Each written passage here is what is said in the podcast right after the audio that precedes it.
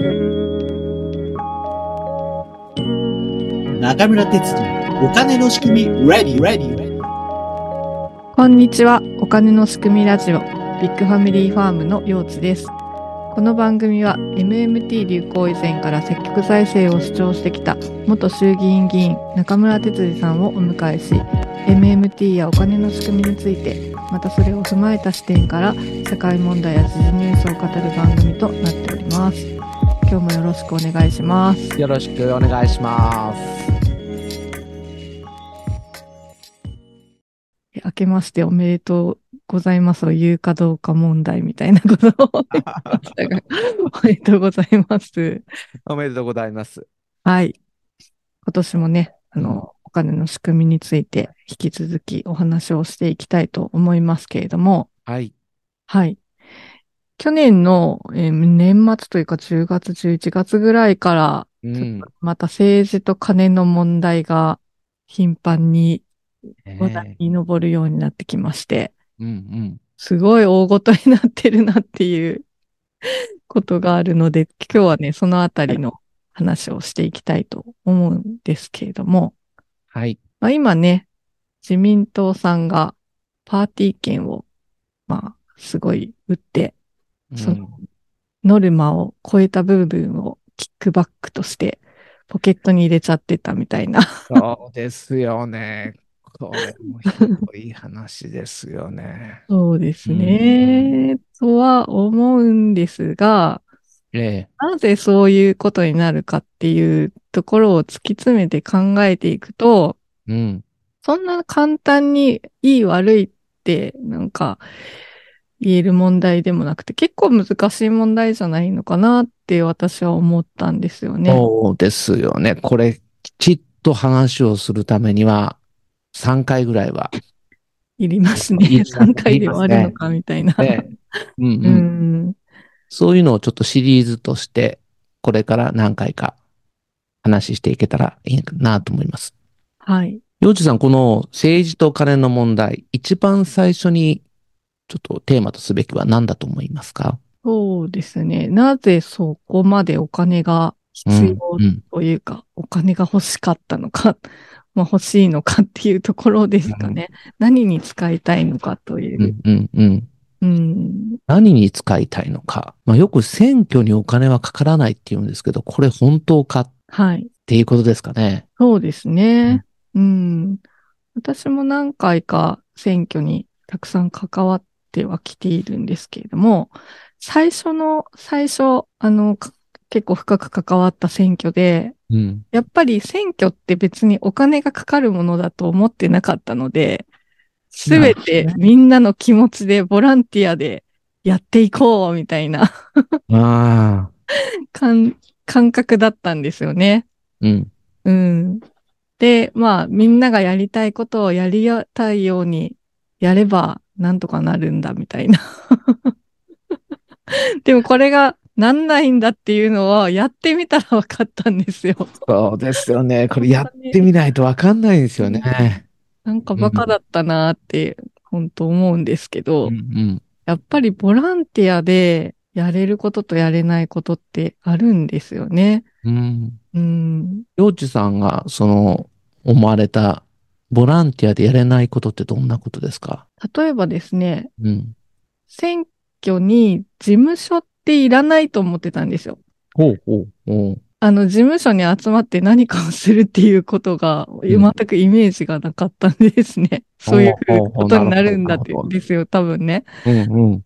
でも、結局、誰かがど、例えばチラシをもらいに来たいとか、うん。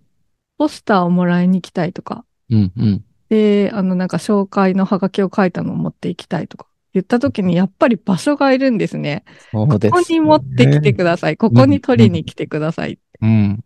ていう場所がいる。うん。そうすると、その事務所が必要。うん。そしたら事務所、いつでも空いてますかっていうわけにはいかないじゃないですかね。まですよねずボランティアだと。うん。うん。あ、そっか。そこでボランティアいつじゃなくて、いつもそこの事務所にいる人がいないといないいけないんだっていう、やってみて気づくっていうね。そっからかよっていう話なんですけど、うん意外とやっぱ選挙に関わったことがないと、その辺の、なんていうか、具体的な現実が見えてなかったんだなっていうのことに気づいたっていう感じですね。うん、うん。うん。そこ、そこもボランティアでやるべきだって、まあ市民が言ったとするじゃないですか。市民、はい国民有権者が。うん。そこに対してはどう思われます？僕は無理だと思うんですよね。うん、いや、私も無理だと思ってたんですけど、その以前は、どっかの国の議員は全部ボランティアでやってるんだっていう、ほうほなんか、ええドキュメンタリー映画みたいなのを見たんですよね。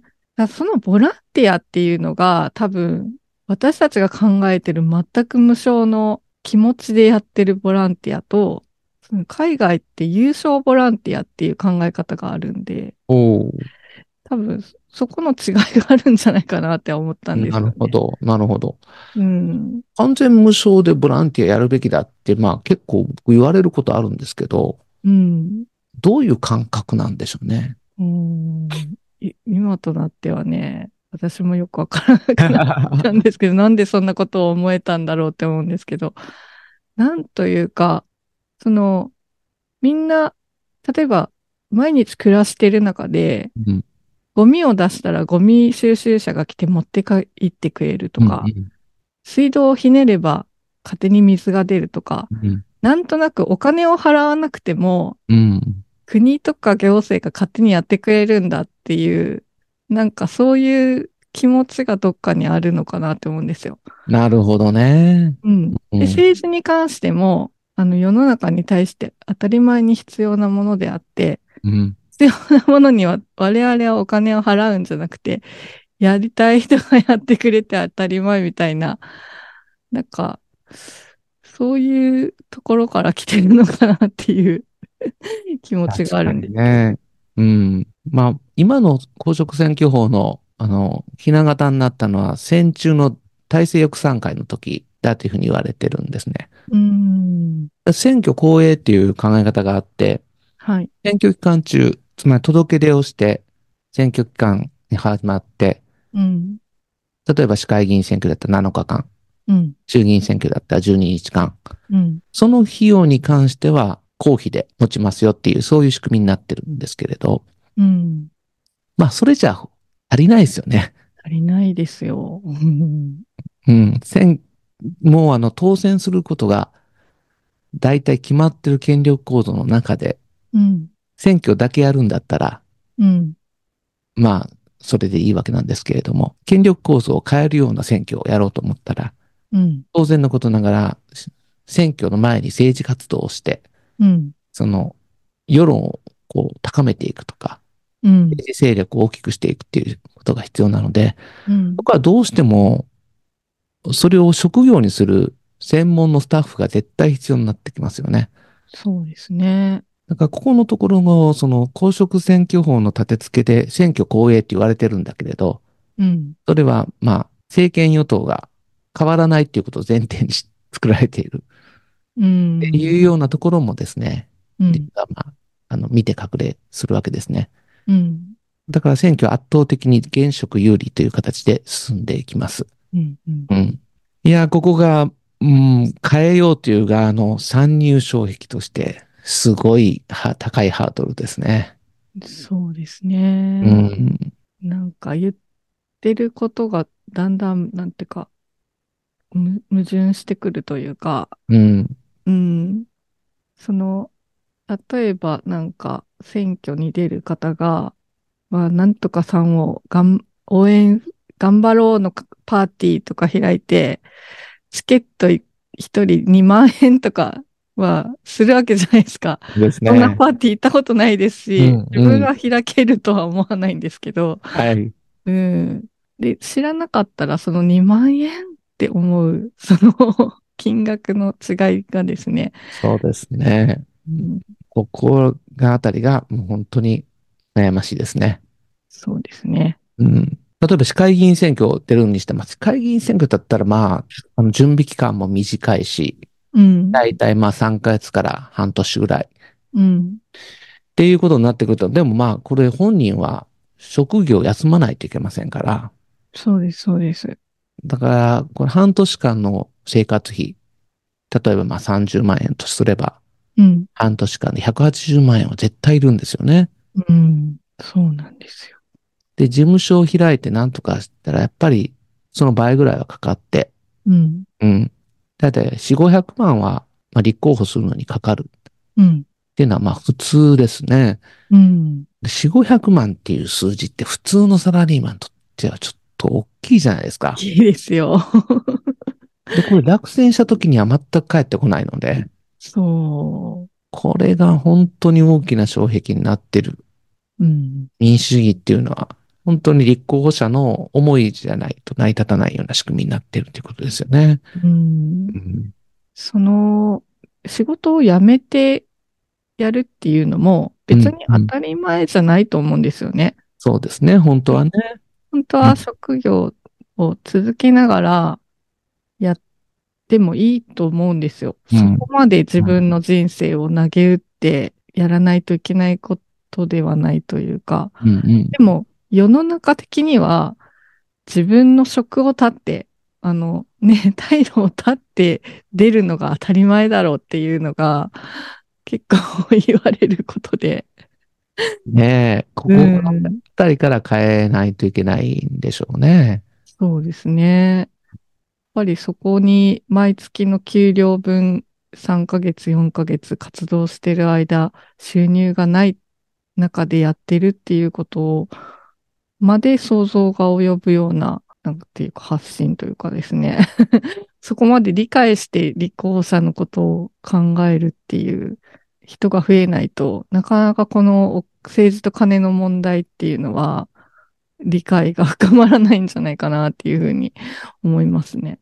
そうですね。うん。あの、市会議員選挙の場合ってまだ4、500万なんですけども、うん。これが衆議院選挙とかになってくると、ちょっと桁が変わってきます。あ本当ですよ。例えば自民党の現職の選挙区のところに、うん。さあ、どういうふうな形で対抗できるのかと。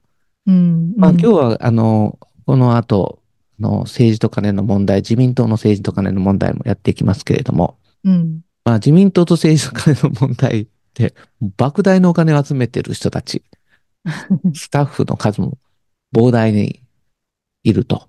うんそ。れに対抗する人はどんな、どの程度のお金を自分、自前で用意すれば。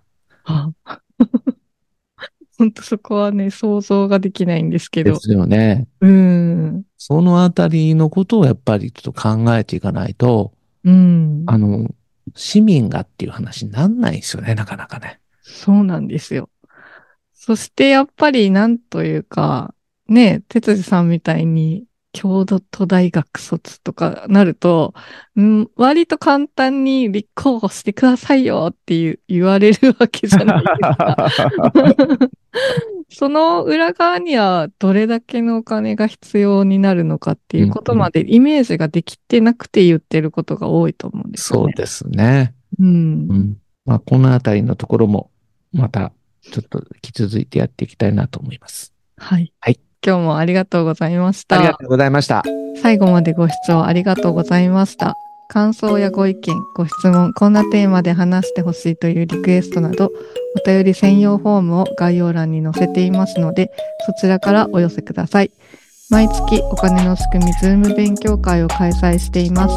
参加は無料です。どなたでもお気軽にご参加ください。スケジュールは中村哲司さんの X でポストしております。ぜひフォローもよろしくお願いします。Twitter などで番組を広めていただくのも大歓迎です。では次回をお楽しみに。